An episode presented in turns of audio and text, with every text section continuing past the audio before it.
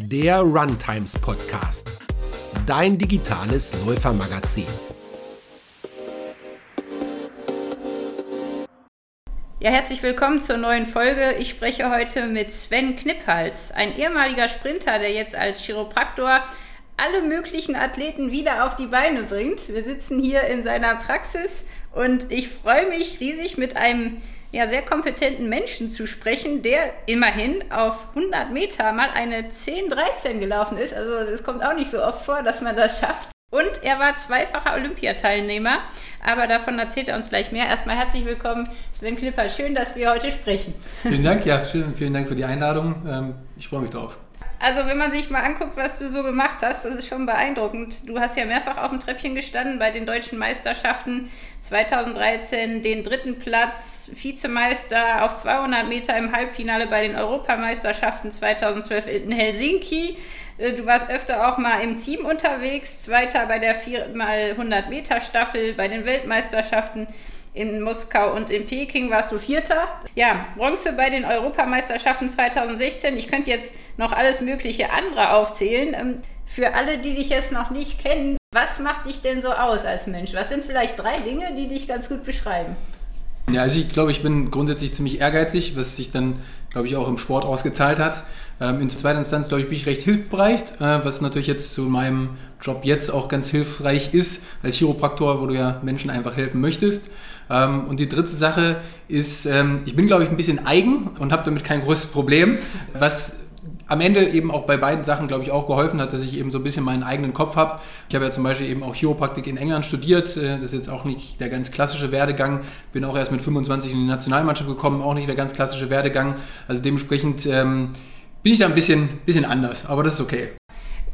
Das musst du uns mal erzählen, wie es dazu kam, denn du bist ja wirklich einer der schnellsten Sprinter Deutschlands gewesen. Wie kam es überhaupt dazu und was ist vielleicht auch von den ganzen Erfolgen, die du hattest, so der, wo du sagst, das war so die Krönung von allem? Ja, also grundsätzlich, ich habe halt Abitur gemacht und habe da Leichtathletik gemacht, bin einfach immer besser geworden jedes Jahr. Ich habe ziemlich schlecht angefangen eigentlich. Mein erster Wettkampf war 12,39 ähm, damit qualifizierst du dich nicht mehr für Landesmeisterschaften. Bin dann in dem Jahr auf 12, 13 äh, schneller geworden und bin dann jedes Jahr so eine Viertelsekunde schneller geworden. rund ums Abi bin ich dann 11.06 gelaufen, war da dann mal Fünfter bei den Landesmeisterschaften und mir hat das einfach Spaß gemacht und ich habe einfach diesen Fortschritt gesehen. Dann habe ich Zivildienst gemacht und überlegt, was ich eigentlich machen könnte und dieses Thema Chiropraktik kam da für mich auf und ähm, das konnte man zu dem Zeitpunkt eigentlich nur vernünftig in England studieren oder halt in den USA. Ähm, in USA war mir ein bisschen zu weit weg und dann bin ich eben nach England gegangen und bin auch da weiterhin immer schneller geworden, sodass ich dann eben 2011 das erste Mal ähm, ja, zu den Weltmeisterschaften mitgefahren bin und bin dann in dem Jahr 2000, äh, 2011 1023 gelaufen. Ja, und der, der größte Erfolg, das ist immer ein bisschen schwierig. Also Weltmeisterschaften und Olympische Spiele, Spiele stechen natürlich irgendwo ein bisschen heraus, aber im Endeffekt sind wir 2014 Vize-Weltmeister geworden mit der 400 Meter Staffel und das ist schon so für mich mit der größte Erfolg, weil es eben einfach diese internationale Medaille war, ähm, die einem halt niemand wieder wegnehmen kann. Ja, ansonsten mhm. waren wir noch zweimal Vierter bei den Weltmeisterschaften, was wahrscheinlich rein sportlich sogar noch ein bisschen höher einzuschätzen ist. Ähm, aber für mich persönlich war es schon 2014 die Silbermedaille, der Vize-Europameistertitel war so das größte, der größte Erfolg das Interessante ist ja immer, wie man dazu kommt, Profisportler zu werden. Also viele träumen davon, in Deutschland vor allem Fußballer. Äh, ich glaube, Läufer werden ist jetzt vielleicht nicht der Traum von jedem Jungen, aber wenn man sich deine Eltern und auch deine Großeltern anguckt, dein Großvater war Nationaltorwart im Handball, dein Vater deutscher Meister im Weitsprung. Äh, heißt das, du hast schon als Kind super viel Sport machen müssen oder dürfen? Und gab es auch eine Phase, wo du gesagt hast, nee, Sport ist äh, furchtbar, ich mache was ganz anderes, ich werde Musiker oder so? Ja, also auch da war es nicht sonderlich geradlinig. Ich ähm, habe auch als kleines Kind mit Leichtathletik angefangen, aber dann auch wieder aufgehört und angefangen Fußball zu spielen in der Kreisliga, also nicht sonderlich erfolgreich und bin trotzdem immer recht schnell gewesen und das ist ein bisschen plump, aber ich wurde quasi immer von den dicken Verteidigern umgeholzt. Und das hat mir nicht so viel Spaß gemacht, sodass ich ein Jahr wirklich aufgehört habe mit Sport. Und ähm, das hat mir und meinen Mitschülern nicht gut getan. Ähm, da mussten einige einiges ausbaden. Ja, und ähm, dann habe ich zu meinem Vater gesagt, na, ich muss schon irgendwie mal wieder was machen. Und der hat dann damals beim VfL Wolfsburg angerufen. Also ich komme ja eigentlich aus Wolfsburg.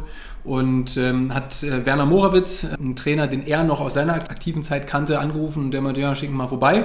Ja, und dann äh, ging das los. Und dann, wie gesagt, dann bin ich halt einfach jedes Jahr besser geworden und bin so ein bisschen in die nationale Spitze irgendwie reingestolpert, sage ich mal, mit eben viel Ehrgeiz aber mit Sicherheit auch mit ein bisschen Glück. Werner war ein super Trainer, der mich da in die Hand genommen hat und da wirklich äh, unheimlich viel Lebenszeit von sich auch investiert hat. Also der war einfach immer da und mit ihm bin ich dann halt wirklich immer schneller geworden und äh, ja, im Endeffekt ja bis zur, zur ersten Olympiateilnahme dann gekommen. Mhm. Und, und warum 200 und 100 Meter? Ich meine, das ist für mich so eine Albtraumstrecke.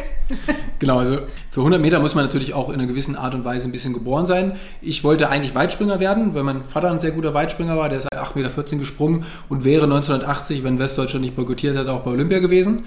Und dementsprechend wollte ich immer Weitsprung machen, dafür brauchst du aber natürlich eine gewisse Geschwindigkeit. Und da ich dann immer ein bisschen Probleme mit dem Fuß und mit dem Rücken vom Absprung und von der Landung bekommen habe, haben wir irgendwann gesagt, komm, wir konzentrieren uns jetzt mal erstmal darauf, dass du schnell wirst, weil wenn du nicht wenigstens, ich sage jetzt mal, eine 280, 30 Meter fliegend, also sagen wir so 40 km/h, 38 km/h rennen kannst, dann kannst du eh nicht 8 Meter springen. Und dann wurde ich da einfach immer besser, sodass ich 2019 dann erstmal Landesrekord gelaufen bin und das erste Mal bei meinen deutschen Meisterschaften im Finale war. Ja, und dann bin ich einfach da geblieben. dann kam es nicht mehr zum Weitsprung sozusagen. Was würdest du denn sagen, ist das Verrückteste und das vielleicht auch Beste, was du so ausprobiert hast? Ich weiß, dass du sehr gesund immer noch isst. Also war das damals schon so, dass du alles Mögliche probiert hast, um schneller zu werden? Und was sind so deine Erinnerungen? Was war sowas, was du auf jeden Fall nicht wieder machen willst und irgendwas, was richtig äh, hilfreich war? Ja, also genau, also Ernährung ist definitiv ein Thema, mit dem ich mich schon sehr lange auseinandersetze. Insbesondere dadurch, dass ich in der Kindheit schon stark geprägt wurde. Also meine Eltern sind beide Zahnärzte, das heißt, ich bin mehr oh. oder weniger zuckerfrei aufgewachsen. Meine Eltern haben ja. schon Ende der 80er im Bioladen eingekauft und also da habe ich definitiv eine gewisse Prägung. Und wenn du dann natürlich einen Gesundheitsberuf studierst, ja, setzt dich natürlich damit auch nochmal mehr auseinander. Ähm, von den Sachen, die ich probiert habe, ich habe wirklich, also Nahrungsergänzungsmittel gibt es wahrscheinlich nichts, weil ich nicht schon mal probiert habe. Das ist definitiv so ein gewisser Spleen, den ich habe. Aber für mich habe ich vor allem leistungstechnisch einfach festgestellt, dass Krafttraining für mich sehr, sehr gut funktioniert. Und das habe ich dann definitiv etwas zu exzessiv in Phasen betrieben, mit Vor- und Nachteilen. Also ich bin wahrscheinlich einer der stärksten Sprinter auf der Welt gewesen. Mhm. Also es gibt ein paar Leute, Harry Akins Ariti zum Beispiel ist ein britischer Sprinter, der allerdings auch eine Myostatin-Blocker-Insuffizienz hat, also sprich, der hat genetisch ähm, einen deutlich stärkeren Muskelwachstum. Also Robert Fürstmann, den Bahnrennerfahrer, kennen die meisten, der hat so einen riesen Oberschenkel, der hat den gleichen Gendefekt und Harry Akins Ariti sieht halt eher aus wie ein Bodybuilder als wie ein Sprinter. Ja. Ähm, Harry ähm, hat mehr umgesetzt als ich. Ich habe eine Hang- äh, Umsatz-Bestleistung, also sprich, wenn man eine Langhantel von der Hüfte auf die Schultern umsetzt, habe ich von 175 Kilo bei 88 Kilo Körpergewicht. Ähm, so zum Vergleich, ähm, die meisten guten Sprinter, also Julian Reus zum Beispiel, hat 147 Kilo, äh, habe ich schon noch deutlich drüber gewesen. Julian war dafür ein bisschen leichter. Und Krafttraining habe ich einfach zum Teil so exzessiv betrieben, dass ich fünf oder sechs Mal die Woche maximal Krafttraining gemacht habe und zwar wirklich bis maximal, also einer Wiederholung. Ich weiß, kann mich noch daran erinnern, ich hatte 2011 190 ähm, Kilo Bestleistung und wollte unbedingt 200 Kilo Kniebeugen schaffen und habe mich an Ostern, ähm, da war, in, war ich in England und das Gym, da war niemand und ich wollte halt unbedingt diese 200 Kilo schaffen und habe dann immer 200 Kilo aufgebaut, bin runtergegangen, nicht wieder hochgekommen, habe es abgeworfen, wieder abgebaut, wieder draufgepackt und habe ähm, ja, zweieinhalb Stunden im Kraftraum alleine bei der Rocky-Musik Kniebeugen gemacht und ich glaube, ich weiß nicht, 20 mal maximal, 20 mal einer Wiederholung gemacht. Das würde ich jetzt so heute auf jeden Fall niemandem empfehlen nee. und nicht programmieren. Aber ich habe zumindest ein Jahr später dann 205 Kilo Tiefkniebeugen gemacht und auch eine relativ ordentliche Tiefkniebeuge. Also von daher, am Ende hat es gut funktioniert. Ich habe jetzt auch keine großartigen Schäden davon getragen. Ich denke, man kann intelligenter trainieren. Ja. Äh, man muss nicht völlig durchdrehen, aber ein gewisser Hang zum Wahnsinn ist natürlich irgendwie im Leistungssport auch irgendwie nötig. Ich glaube, gerade im Ausdauersport kennen das genug Leute. Also so viel wie Ausdauersportler laufen ist ja auch nicht zwangsweise immer nötig und auch nicht unbedingt sinnvoll. Ja, ähm, aber ein bisschen einen an der Waffel muss man ja haben. Das ist ja auch gut. Ja. Gab es denn irgendjemanden, der dich da besonders geprägt hat? Du erwähntest schon deinen Vater und auch deinen Trainer. Ähm, hattest du ein Vorbild, wo du sagtest, so schnell oder so stark will ich mal sein? Ja, Vorbild ähm, hatte ich natürlich irgendwie so zu meiner Zeit war damals Asafa Paul, der jamaikanische Sprinter, war Weltrekordhalter. Das Thema Sprint ist natürlich super Doping belastet, so das heißt irgendwie sehr viele der Idole dann früher oder später positiv waren und dementsprechend habe ich so Idole ad acta gelegt. Ähm, das wer mich auf jeden Fall stark geprägt hat, war neben Werner Morawitz, also meinem, meinem Trainer, der bis 2014 mein Trainer war, bis ich zu Ronald Stein gewechselt bin. Und dann Paul Rees. Das ist ähm, ein britischer ehemaliger Kugelstoß-Bundestrainer und der war in Bournemouth, da wo ich studiert habe, Kraft-Dreikampftrainer. Und mit dem habe ich viel Krafttraining gemacht und war halt in einer Trainingsgruppe von Kraft-Dreikämpfern ähm, und da bist du super schwach. Wenn du als Leichtathlet irgendwie 180 Kilo Tiefkniebeugen machst, bist du der stärkste Leichtathlet. Aber wenn du dann da mit Ali Cannings, einfach einem Briten, der im Endeffekt eigentlich nur so ein bisschen Kraftsport macht und bei 78 Kilo Körpergewicht 240 Kilo Kniebeuge macht, ähm, dann bist du halt eine Wurst. Und das ist für den Kopf ganz gut, ja, weil du dich natürlich ja immer irgendwo mit anderen vergleichst. Und wenn du einfach siehst, okay, die machen sauber Sport, Ellie wiegt 68 Kilo, das war jetzt auch nicht ein, so, so der klassische fette Kraftdreikämpfer nee. sozusagen, aber man hat ein unheimliches Kraftverhältnis, äh, siehst du halt einfach, was noch geht. Und das ähm, war für mich auf jeden Fall so ein Thema, wo ich einfach gesehen habe, alles klar, mit sauberem Sport und viel Krafttraining geht halt noch viel mehr. Und ein hohes Maximalkraftniveau und schnell Rennen hat eben auch eine gewisse Korrelation und das war definitiv eine sehr prägende Phase und der Paul Rees hat es eben geschafft, ein unheimlich gutes ähm, Trainings-Environment zu schaffen. Ich mag immer dieses Engl Englischen nicht, aber also, also ein Umfeld. Wir waren da in der Uni und ähm, hatten 40 Quadratmeter Raum mit so drei Squat-Racks und haben in dreieinhalb Stunden, würde ich sagen, so 40, 50 Leute in diesem Raum trainiert. Und immer wenn irgendwer Bestleistung oder einen sehr, sehr schweren Satz hat, war komplette Stille und alle haben zugeguckt. Und das war halt, das war so ein tolles ja, Environment, in dem man einfach Leistung produziert hat. Das habe ich so auch leider nie wieder erlebt. Und das war super prägend und das hat dieser Paul Rees halt unheimlich gut gemacht. Und unter ihm habe ich einfach super viel über Krafttraining gelernt und bin auch einfach viel, viel stärker geworden. Und diese Kombination Maximalkrafttraining zusammen mit Leichtathletik und den Plänen, die mir mein Trainer geschrieben hat, das hat einfach gut funktioniert. Krafttraining ist für Läufer immer so ein Ding. Ich, ich glaube, wir machen das zum Großteil eigentlich nur, weil wir sollen und dann auch oft nicht richtig. Kannst du noch mal erklären, warum ist Krafttraining so wichtig, äh, gerade jetzt für Schnelligkeit, aber auch für alle eigentlich? Ja, also Krafttraining hat zwei, hat auch ganz viele andere Komponenten, aber für mich zwei übergeordnete Komponenten. Die eine Sache, das ist glaube ich auch den meisten bewusst, ist, dass es einfach leistungssteigernd sein kann, indem du ein verbessertes Last-Kraft-Verhältnis aufbaust. Das ist, umso stärker du bist. Wir machen ein ganz simples Beispiel. Du hast einen Marathoni und beide wiegen das Gleiche und der eine kann 20 Kilo Tiefkniebeuge und der andere kann 200 Kilo Tiefkniebeuge. Der Stärkere wird schneller laufen, ja? Ähm, weil einfach ein besseres Kraft-Last-Verhältnis hat. Dass ein Marathoni bei gleichem Gewicht 200 Kilo beugen kann, wird nicht passieren. Also ne, das ist mir schon, schon bewusst. Mir vorgestellt, ja? Ja. Ähm, aber umso stärker du bist, umso besser das Kraftverhältnis hast du und dadurch kannst du dann auch eben eine bessere Ausdauer produzieren. Das ist das eine und die andere Komponente und das ist natürlich auch bei meinem Beruf als Chiropraktor nochmal eine Komponente ist, du kannst im Krafttraining sehr gut Muskelgruppen, die in deiner Alltagssportart oder in deinem Alltag eben nicht gefordert werden, auftrainieren. Und ähm, gerade im Ausdauersport ist Gesäßmuskulatur und Hamstrings sind Muskelgruppen, die deutlich zu kurz kommen. Oftmals auch die Wade, interessanterweise. Und das sind Muskelgruppen, die man eben wunderbar ähm, im Krafttraining trainieren kann. Und das, die größte Angst, die Ausdauersportler eben häufig haben, ist, dass sie zu schwer werden. Und das ist absolut nicht gerechtfertigt. Wenn du jetzt irgendwie am Gerätepark drei Sätze, 15 Wiederholungen von jedem Gerät machst, dann kann das durchaus vorkommen. Aber wenn du ein vernünftiges Programmdesign hast ähm, und eine gute technische Übungsausführung, dann kann man das so designen, dass du nicht großartig Muskelmasse aufbaust und trotzdem stärker wirst. Ja, aber dafür muss man sich mit diesem Thema auseinandersetzen oder halt einen guten Trainer haben, der einem dann einen guten Plan schreibt und äh, gegebenenfalls auch ein bisschen Erfahrung hat. Und dieses, die größte Hürde, die die meisten Ausdauersportler haben, ist, dass sie in der Regel sehr unerfahren sind, was Krafttraining angeht. Also sprich, sie sind Anfänger. Und Anfänger brauchen immer deutlich mehr Wiederholungen. Viele Wiederholungen führen aber dazu, dass die aerobe Kapazität der Muskulatur negativ beeinflusst werden kann. Allerdings erst, wenn ich wirklich stark bin. Und das ist so ein, so ein, so ein Problem. Das heißt, im Endeffekt kann man es ganz simpel runterbrechen. Wenn ich Laktat im Kraftraum aufbaue, dann zerstöre ich mir meine aerobe Kapazität, was ein Ausdauersportler nicht möchte. Mhm. Ich brauche aber viele Wiederholungen, um Bewegung zu lernen. Und das ist die Schwierigkeit ganz am Anfang. Der Punkt ist nur, wenn ich ziemlich schwach und ziemlich schlecht bin, was die meisten Anfänger sind, mhm. baue ich gar kein Laktat auf. Deswegen brauche ich am Anfang meistens für Anfänger doch deutlich mehr Wiederholung. Und mehr Wiederholung sind für mich irgendwo 8 bis 10 Wiederholungen. Und davon werde ich auch nicht wirklich schlechter oder weniger ausdauernd. In der Literatur sind 8 bis 10 Wiederholungen schon so beschrieben, dass es nicht sinnvoll wäre, aber das ist eben der falsche Kontext. Für Anfänger ist es durchaus sinnvoll, aber Richtung 15, 20 oder noch mehr Wiederholung würde ich dann eben auch nicht mehr gehen. Und das ist eben wiederum eine Sache, die ganz häufig passiert im Kraftausdauersport, ähm, weil ähm, Ausdauersportler eben ungern ins Gym gehen und dann mit Bodyweight arbeiten und dann eben in einem sehr hohen Kraftausdauerbereich. Und der ist nämlich wieder kontraproduktiv. Mhm. Ja, das kann ich gut verstehen, denn diesen Fehler habe ich auch jahrelang gemacht.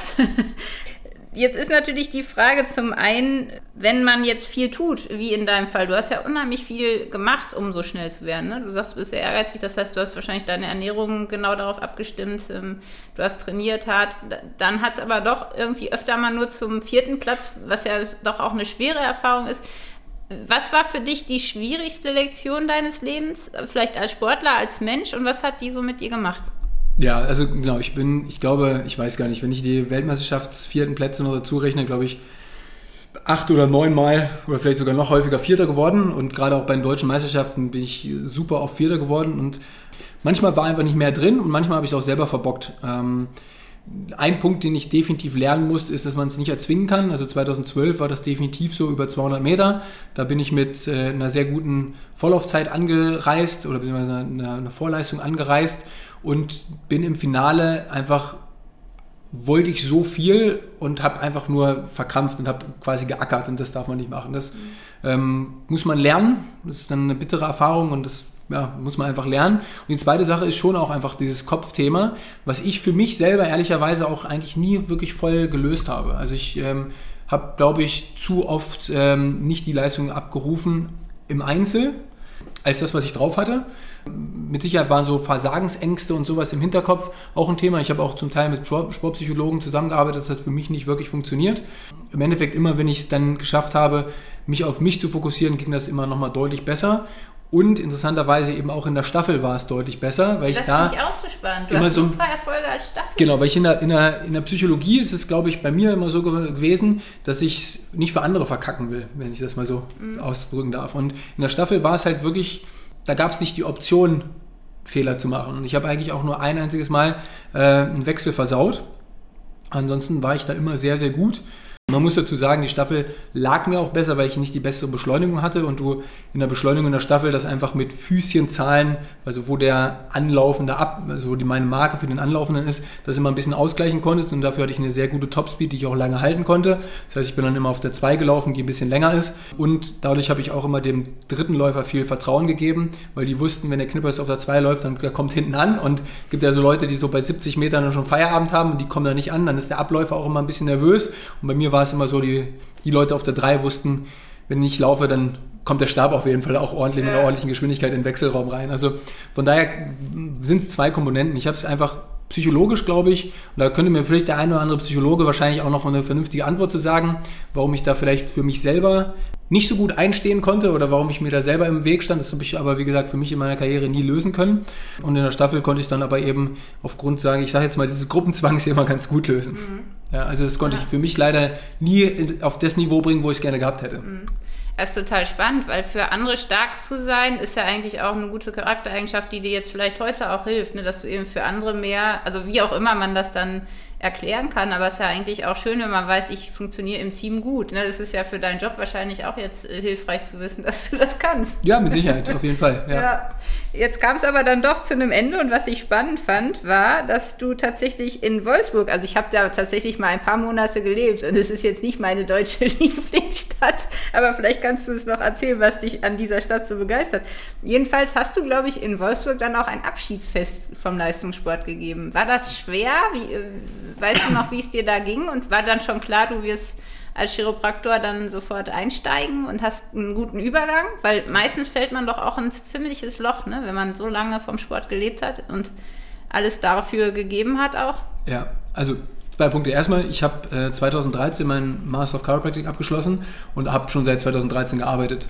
Also sprich, ich habe immer parallel gearbeitet, bin 2013 nach dem Studium nach Leipzig gezogen, weil Ronald Steiner Bundestrainer hier war und ähm, habe dann immer ein bisschen weniger gearbeitet, ähm, aber habe weiterhin seit 2013 immer gearbeitet und 2018 meine Karriere beendet. Und ich war von 2011 bis 2017 immer beim Höhepunkt dabei. Und 2018 waren dann die Europameisterschaften in Berlin. Und das war das eigentlich so meine Idee, wunderbar mit Heim-Europameisterschaften aufhören. Dann hatte ich aber 2018 so eine Probleme, dass ich, ja, ich, ich hatte so ein, so ein Hüftbeuger-Thema, beziehungsweise eigentlich eine weiche Leiste, die meinen Hüftbeuger festgezogen hat, dass sich meine Schrittlänge um 30 Zentimeter verkürzt hat.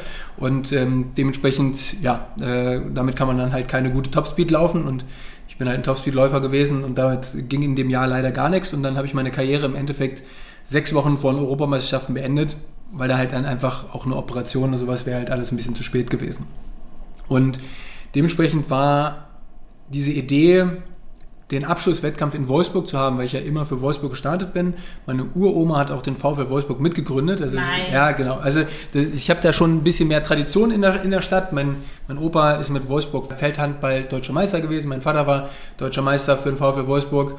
Ich bin für Wolfsburg gestartet. Also unsere Familie ist da schon ähm, recht viel VfL Wolfsburg Tradition und ich bin ja immer für Wolfsburg gestartet und wollte halt einfach meine Karriere in dem Stadion beenden, wo ich ja auch angefangen habe. Und habe dann die Eskalation, also Eskalation, äh, mir ausgedacht äh, als, als Wettkampf und habe dann eben mehr so einen eigenen Wettkampf mit den Sachen, die ich selber gut kann. Also 30 Meter fliegend äh, als Qualifikation und dann 150 Meter. 150 war auch so ein bisschen so ein Ding, was ich ganz gut konnte. Und am Ende noch ein Staffelrennen. Da habe ich dann Wolfsburg, also ich bin für Wolfsburg gestartet, einmal Deutschland und dann Niedersachsen und noch eine andere Mannschaft aus Wolfsburg, die gegeneinander gelaufen. Und hat dann eben ein paar Sprinter eingeladen, unter anderem auch Julian Reuss und Lukas Jakubczyk, die sich allerdings dann beide recht schwer verletzt hatten bei den Europameisterschaften.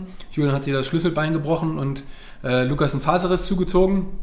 Und dann waren eben einige meiner Wegbegleiter da im Stadion, Alessio Platini-Menga, dann war Rebecca Hase da, Alexander Burkhardt, also die Leute, die ich halt so aus der, aus der ganzen Zeit gut kannte. Und dann haben wir einfach dann einen schönen Leichtathletik-Wettkampf mit ein bisschen unorthodoxen Meeting-Charakter sozusagen hingestellt, äh, ein bisschen Entertainment und es war auch Traumwetter, waren 30 Grad, äh, Sonnenschein, war, waren glaube ich fast 3000 Leute im Stadion, was ähm, auch relativ viel ist, genau. Und das war einfach so, das war wirklich ein richtig, richtig guter Abschluss ja, da denke ich wirklich sehr, sehr gerne zurück. Und insbesondere, weil ja eigentlich so dieses Thema war, ich wollte bei den Europameisterschaften aufhören, war das irgendwie so ein sehr, sehr schönes Trostpflaster und bin dann eben wirklich ähm, mit, mit dem Staffellauf habe ich dann meine Karriere auch beendet. Und ja. das hat einfach gut funktioniert. Das war, war richtig gut, ja. Und hast, hat das dann doch zu einem so ein Gefühl von ich falle geführt hinterher oder war das für dich völlig in Ordnung? Nee, war völlig in Ordnung. Es war, ich hatte ursprünglich sogar geplant, dass ich nach 2016 aufhöre.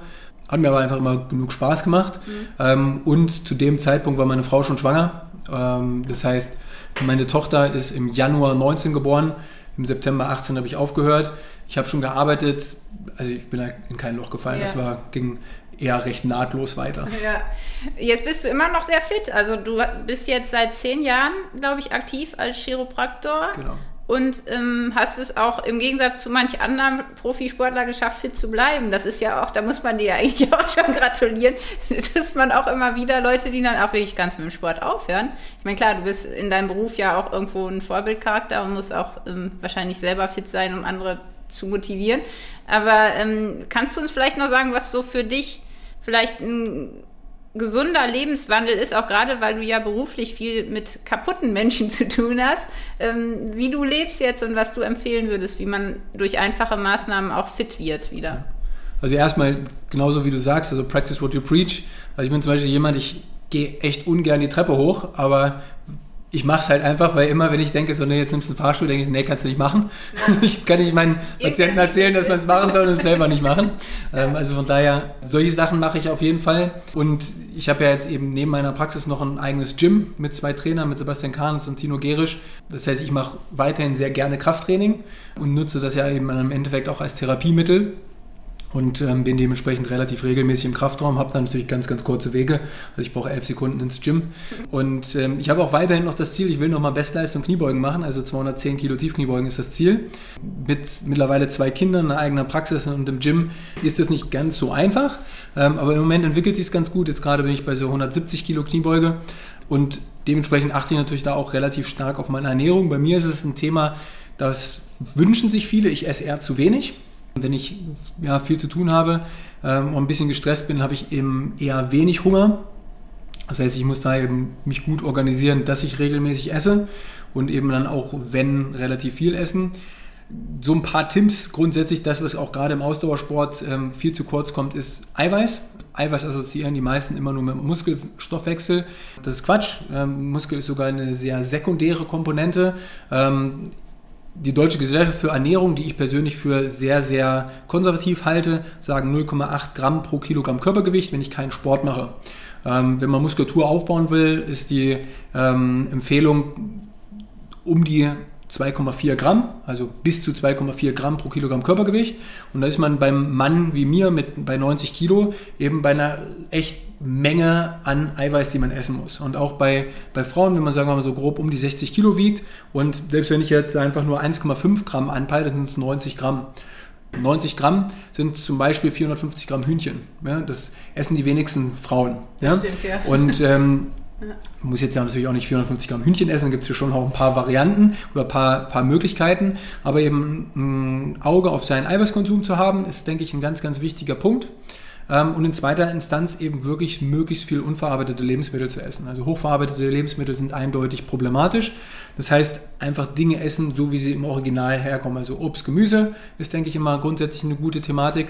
Und der letzte Punkt ist, den auch viele Leute auch gerade im Ausdauersport unterschätzen, ist, man sollte seinen Kohlenhydratkonsum seinem Aktivitätsniveau anpassen. Ja? Das heißt, wenn ich natürlich sehr, sehr viel laufe, wenn ich Marathoni bin, dann kann ich wunderbar auch mit sehr gut mit vielen Kohlenhydraten zurechtkommen, weil ich die halt einfach weglaufe. Die Leute, die aber nicht so viel laufen und trotzdem viel Kohlenhydrate essen, das führt viel zu Blutzuckerschwankungen und führt auch zu weniger Energie und eben zu den unnötigen Fettpolsterchen.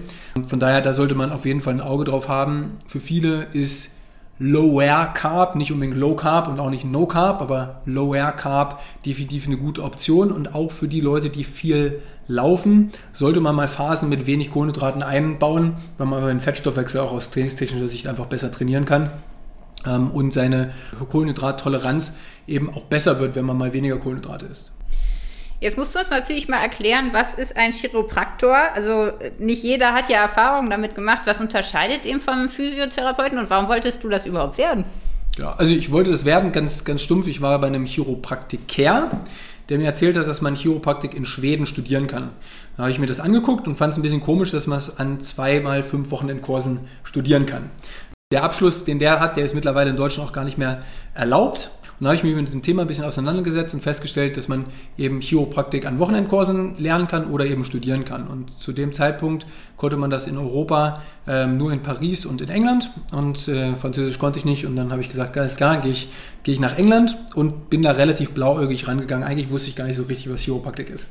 Und der Beruf des Chiropraktors, also im Englischen sagt man Chiropractor, daher übernehmen wir als studierte Chiropraktoren dieses Wort Chiropraktor, ist im Endeffekt mehr als das Lösen von Blockaden. Ja, sondern man ist im Prinzip ähm, ausgebildet als Erstkontakt, das heißt, ich bin in der Lage, eine vernünftige Differentialdiagnose zu stellen. Das heißt, du kannst zu mir kommen mit Schmerzen und ich kann dir sagen, A, wo kommen die her? Oder wenn ich nicht weiß, wo du hingehen sollst, damit man es rausfindet. Und in zweiter Instanz, ob es eben überhaupt ein Fall für mich ist, was ja erstmal eine relativ wichtige vorgeschaltete Thematik ist. Das heißt, ich kann natürlich in gewissen Positionen die Aufgabe eines Hausarztes übernehmen oder auch die Aufgabe eines Orthopädens übernehmen. Weiß also relativ klar auch, wo meine Limitierungen sind. Und das ist, glaube ich, erstmal grundsätzlich aus Sicherheitssicht ähm, ein ganz, ganz wichtiger Punkt, dass ich einfach weiß, von wem ich die Finger zu lassen habe. Ne? Und in zweiter Instanz lernst du in einem, in einem Studium eben nicht nur Chiropraktik, sondern ähm, ich bin ausgebildet, Röntgenbilder zu machen, darf ich in Deutschland nicht, aber ich kann Röntgenbilder machen, ich kann Röntgenbilder lesen, ich kann MRTs lesen und ich kann eben halt auch Dinge rund um das Problem vernünftig betrachten. Das heißt, ich habe eine gewisse Grundausbildung im Thema Ernährung, ähm, im Thema Trainingslehre, Trainingswissenschaft, Trainingstherapie und kann dadurch im Prinzip ein vernünftiges Patientenmanagement anbieten. Mit Sicherheit alles sehr therapeutisch orientiert auf Chiropraktik, also das Lösen von Blockaden der Wirbelsäule ist da, denke ich, ein sehr, sehr zentrales Element, aber eben nicht limitiert auf diesen Punkt. Und die Abgrenzung zum Physiotherapeuten ist ein bisschen schwierig, weil es sind einfach ganz unterschiedliche Berufe. Natürlich gibt es eine hohe Deckungsgleiche oder Deckungsmenge im Bereich der Therapie, weil wir mit Sicherheit sehr viele therapeutische Maßnahmen oder auch osteopathische Maßnahmen, es ist alles so ein recht großer Graubereich. Also Osteopathen und Chiropraktoren arbeiten oftmals recht ähnlich, aber das eben im Kontext der Therapie. Und dafür muss erstmal vorgeschaltet werden, ob du überhaupt ein Therapiefall bist. Ja, mhm. Das ist so die Kurzversion. Im Endeffekt, wenn man rausfinden will, ob man eine kompetente Person hat, was nicht heißen soll, dass andere nicht kompetent sind. Ähm, aber wenn ich einfach wissen will, hat die Person das ordentlich studiert, geht mal auf chiropraktik.de.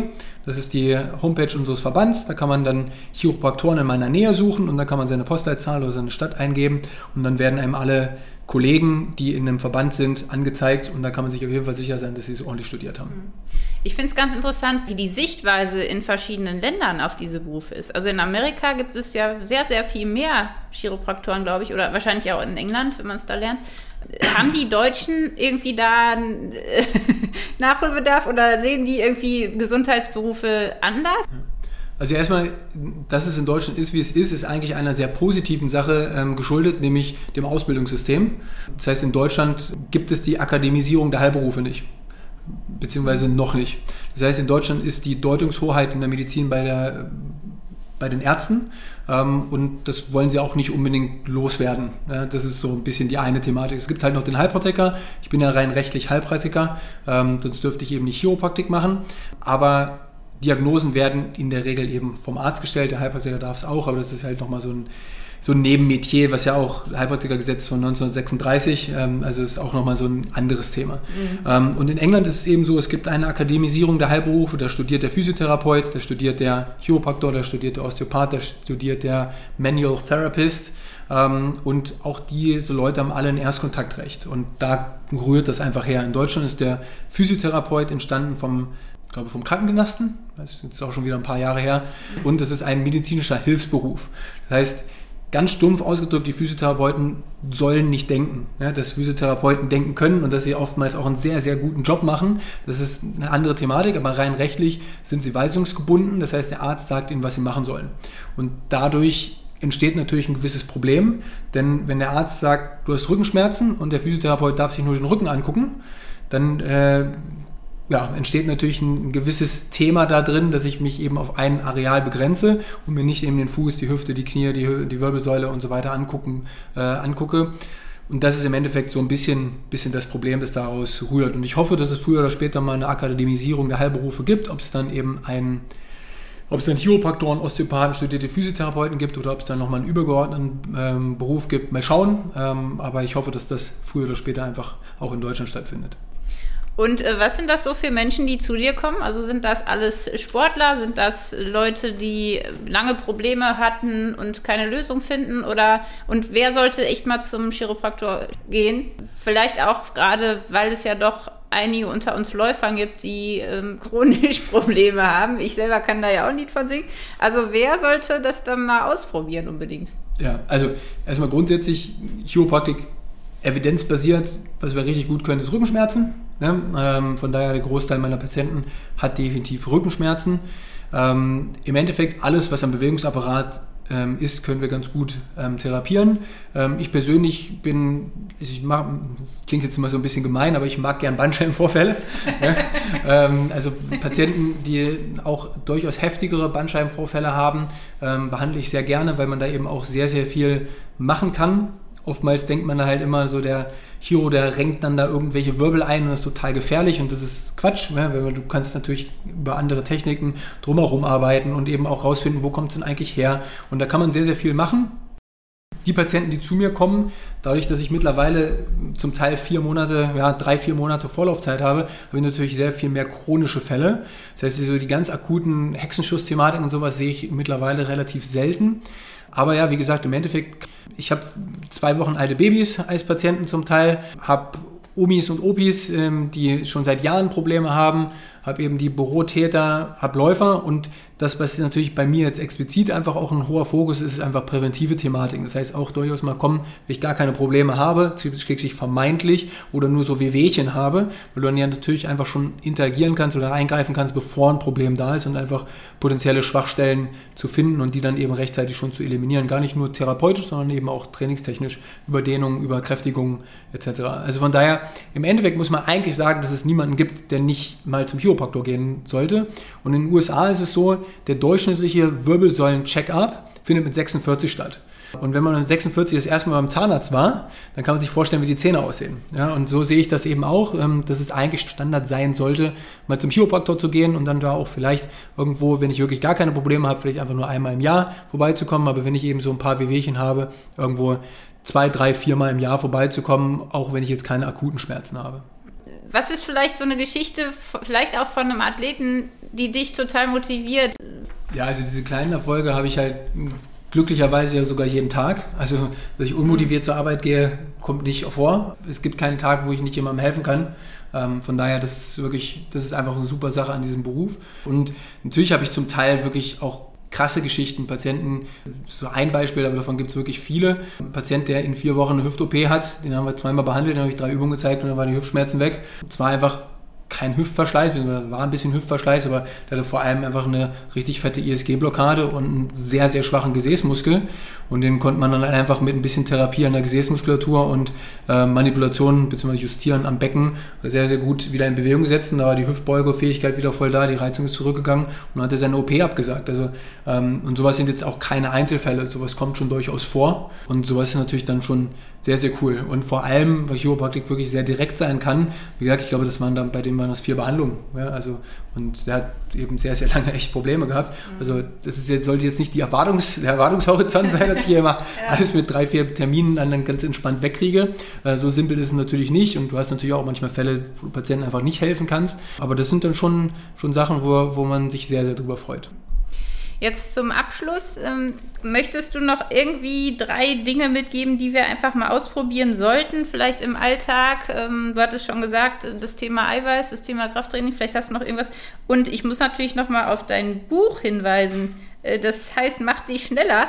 Macht das auch heute noch schneller? Sollte man das heute noch lesen? Oder denkst du mittlerweile anders über diese Themen? Na, da hier jetzt ja wirklich vornehmlich Ausdauersportler äh, zuschauen, ist das wahrscheinlich gar nicht die absolute Zielgruppe. Ich denke, da sind genug Informationen drin, die auch Ausdauersportlern helfen, aber das war jetzt eher ein, ein Buch für vor allem Fußballer, um einfach so Basics vom Sprinten, vom wirklich schnell, schnell Rennen. Also jetzt quasi nicht ich werde im Marathon schneller, sondern ich werde über kurze Distanzen schneller. Dafür ist es, äh, da sind auch ein paar Ernährungstipps drin. Und ja, die Sachen, die, die ich Leuten mitgeben möchte, ist wirklich, das Thema Gesäßmuskulatur ist maximal unterbewertet. Ganz, ganz viele Leute dehnen viele ihre Hüftbeuger auf, was aber ganz, ganz oft einfach nur daran liegt, dass der Gegenspieler die Gesäßmuskulatur viel zu schwach ist, weil wir halt alle viel zu viel sitzen und nicht aktiv die Hüfte strecken. Auch beim Joggen wird der Gesäßmuskel nicht so in der Form trainiert, wie er trainiert werden oder ausgeprägt sein sollte sollte. Ähm, das heißt, für alle Ausdauersportler, ich denke, ähm, ihr solltet mal öfter sprinten. Ihr solltet vielleicht nicht voll loshacken, aber so Intervallthematiken oder vielleicht auch sowas wie 10 mal 100 Meter mit einer kurzen Pause, ähm, so ein bisschen Laktazides-Training, wo man mal deutlich mehr beschleunigt, das ist vielleicht eine ganz, ganz gute Sache. Ja, und dann, wie gesagt, definitiv technisch sauberes Krafttraining und Eiweißkonsum, das sind, glaube ich, so die drei Sachen, wo ich sage, da mal ein Auge drauf haben. Ja, also ich bin sehr gespannt. Ihr werdet bei uns auf Runtimes auch einen Artikel finden zu dem Thema, warum es sich lohnt, als Läufer mal zum Chiropraktor zu gehen. Äh, ich habe tatsächlich das Selbstexperiment auch gemacht und ähm, werde da meine Erfahrungen mit euch teilen. Und ja, mehr von dir erfährt man auch bei uns über äh, dein Leben und über deine Erfolge und deine Tipps. Also guckt auf jeden Fall nochmal nach. Aber jetzt zum Abschluss Sven, musst du uns natürlich sagen, wo findet man denn mehr über dich und deine Praxis? Genau, also erstmal meine Praxis in Leipzig. Meine Homepage ist www.derhiro.de. Ich habe günstigerweise ähm, einen Kollegen, beziehungsweise ab dem 1.12. noch eine zweite Kollegin, beide von der gleichen Uni. Die machen auf jeden Fall einen sehr guten Job und da gibt es auch ein bisschen früher Termine. Ansonsten, wir haben ein Online-Buchungssystem oder man schreibt einfach eine E-Mail, dann setzen wir euch auch gerne auf die Warteliste, wenn mal jemand absagt. Ähm, ansonsten gibt es äh, der Hero bei Instagram. Ähm, Sven Knipper ist auch noch bei Instagram, da poste ich sporadisch mal ein bisschen was, da bin ich nicht ganz so affin. Ähm, aber auf der Homepage sind, denke ich, die meisten Informationen. Und ansonsten einfach äh, eine Mail schreiben, da antworten wir auch gerne drauf. Super, dann äh, danke ich dir jetzt ganz herzlich für deine Zeit und deine Tipps und ja, alles Gute dir weiterhin. Und ich bin gespannt, ob du dein Ziel äh, mit den Kniebeugen, ob das dann wirklich noch klappt. Sehr gut, vielen Dank, hat mir Spaß gemacht. Das war der Runtimes Podcast. Spannende Laufgeschichten, Trainingstipps und Workout-Videos gibt es auf unserer Webseite run-times.de oder in unserem YouTube-Kanal.